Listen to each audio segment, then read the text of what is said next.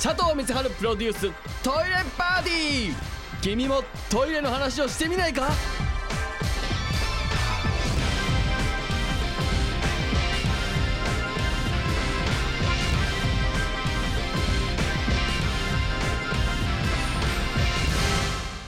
えーメールいただいてます。ラジオネームうかつに女子をやってます。えー、今晩トイレットという挨拶を定着させようという話がありましたがちょっとポップすぎやしませんか？いえポップでいい時もあるのですがちょっとそういう気分じゃない時にふさわしい挨拶も必要だと思うので任せてください。もう考えました。お頼もしいですね。今晩ボットン便所。えーどうでしょうか？ボットン便所という古き良き日本の文化を大切にする意味でもぜひ使ってくださバキュームカー。っていう。こう何点か話があるよ。部活に女子をやってますに。あのーまあ今晩トイレって、まあ、ラジオっていうとねやっぱどうしてもこうなんか挨拶の決め台詞みたいのがまあまあまあいろんな番組でやってらっしゃるのでまあなんかせっかくなんでこの私もね、えー今晩トイレットみたいなのを言ってこうかなっていう話を何週間前にしたのを受けてのね、えーメールだと思うんですけど今晩ボットン便所ってどうかな？まあ汲み取り式のやつね。えー、なんかまあまだまだちょっと地方に行くと全然汲み取り式もありますしまあそういうちょっとあのー昔のそういう文化も忘れないぞみたいな意味でね。うんでもまあさあのまあ初めて聞いた方もいるわけだと思うわけラジオって。たまたま今車で走ってる時に聞いたらあトイレのラジオなんだなって今晩トイレットぐらいだったらなんかわかるじゃん。あなんかトイレのお好きな人がトイレについてのラジオやってんだなって。今晩ボットン便所ってもし挨拶してたらもうわけわかんないよ。何にももなんつうのかな。ちょっと23個奥いっちゃってんだよね。このうかつうかつがさ。であとお前さぜひ使ってくださバキュームカーって何よ。使ってください。で終わるから。いで始まるなんかね。言葉だったらいいんだけど。むちゃくちゃすぎないか？この「くださば」「さ」と「ば」の接続が。ゆるゆるのボンドでつけてるから全然くっついてないよこれ。ダメですよ。まあこんばん挨拶ね。いやどうしてこうかなと思ってんだけどなかなかねあのー、うーんいいのがないというかね。まあなくてももちろんいいんだけど、うん、引き続き募集はしていきたいですね。あのまあ、最近本当ありがたいことにメールも結構増えてえっと仕分けしてくれてるのが作家の田村あるっていう子なんだけどもうあの追いつかないっつってうんどうしようなんつって。で宮川さんもねディレクタープロデューサーやってくれてる宮川勝さんもなんかメールが来すぎたって言ってちょっとちょっと嫌な顔してんだよねなんか。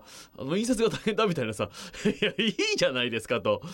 うんありがたい話なんだけどなんかこのあれですよね。この前もねあのたまたまねあのお仕事でねなんか日芸の学生さんが、えーなんかその放送家みたいのがあってねそこの学生さんが要はえっと自分たちでこう全部さ音響照明、えー全部あと台本も自分たちで書いて、えーカメラマンも全部自分たちで学生さんがこの、えープレ番組みたいのを作ると。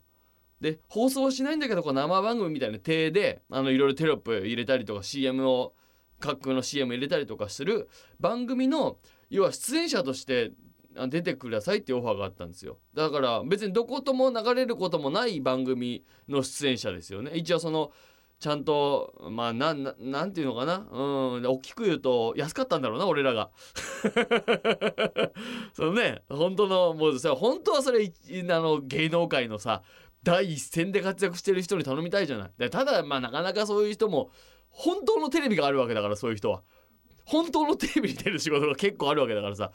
で俺はまあ言ってもさあのーまあこのラジオとうんまあ言ってそのトイレに関するなんかとかだけですから本当のテレビの仕事がない僕らにね。まあそんな回ってきてこれで行かしてもらったんですけどまあなかなか学生とはいえども侮れないですよ。もうちゃんとして機材がもう普通のちゃんとしたテレビ局よりちょっとすごいみたいのがあるからね。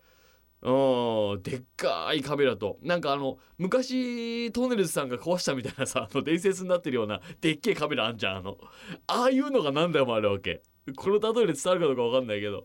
えー、でさで楽屋とかもちゃんとあってね。で大学の2年生です。って2年生が一生懸命台本書いてさ番組の企画もやって。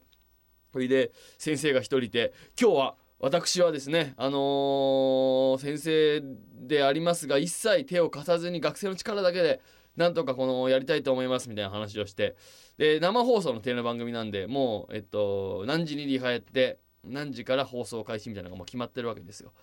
ほいでその一番チーフ D になるんですかね学生で一番そのまとめてる彼があの挨拶なんかしてさほいで僕らとねあとねなんとかちゃんっていうあのグラビアの方がいてね。ちょっとあの名前忘れちゃってすいません。でその方もあのプロとしてちょっと待って。この流れでさあの俺名前出さなくてよかったな。この流れでその子のことを紹介した時にその子も第一線で活躍してないっていうことになっちゃうから危なかった今。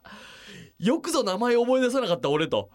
いやー危なかったね。うん。まあそういう方がいてさ。そうそう。で3人がまあ一応ゲスト出演者と。あとは学生が出演するっていう感じで僕なんか MC やらせてもらっちゃったりしてね。テレビで MC やるなんかなかなかないですからね。僕が MC をやる番組は鉄道チャンネルと留守チャンネルだけですから。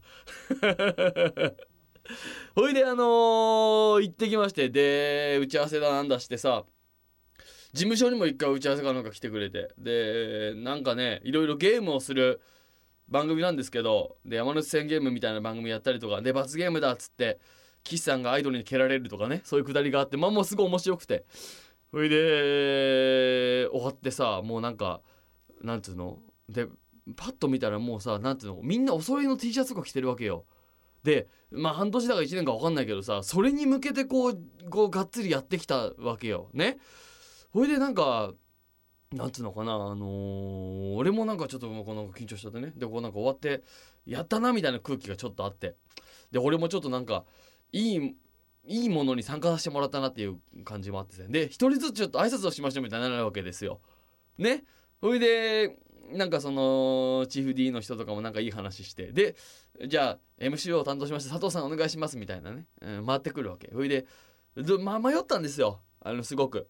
なんていうの、えーすごくいい、あの感動的な空気だから、まあ、その流れで本当に、あの嬉しかったですという思いだけ伝えて、えーまあ岸さんかな？俺の後。岸さんにバトンタッチすればよかったんですけど。まあちょっとなんかまあ一応なんかこのなんていうんですかね？お笑い芸人として生きてるなんていう自覚はないけどまあなんかちょっとお笑いのちょっと面白いことも言った方がいいのかな？うんなんていうちょっとあのーことも思いまして。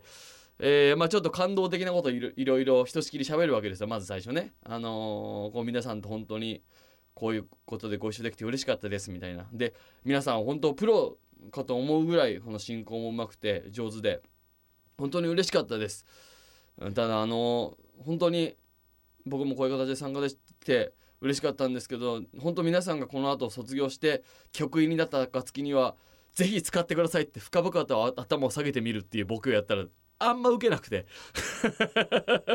なんかそのいいもん作ったみたいな空気がちょっとこう歪んだっていうかね。うん。でその歪んだ空気を岸さん相方の岸さんにそのままバトンタッチしたら岸君もその歪んだ空気に飲み込まれてたね。えらい蛇行した話を2人でしちゃって。非常に申し訳なかったなと思いますけど。ただねさすがに日芸だなと思ったのが最後こう帰ってる時にね。1人のね、あのー女子の学生がこう話しかけてくれてあのあのでもすごいこうなんかなんていうのその仕事一仕事やり終えた後じゃん？感動したものでテンションもちょっと高いんだよね。で「本当ありがとうございました」ってあの実は私あの佐藤光晴休憩室毎週聞いてますと。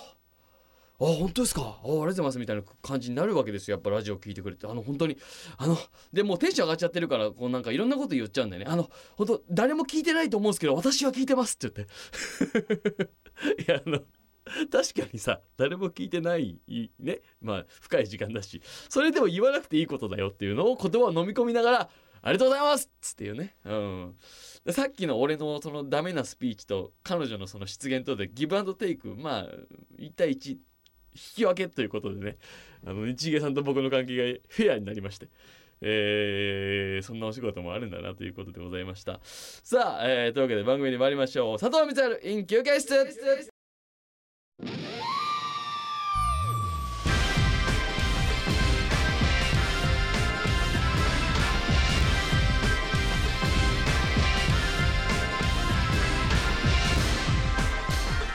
佐藤光晴プロデューストイレパーティー。君もトイレの話をしてみないか？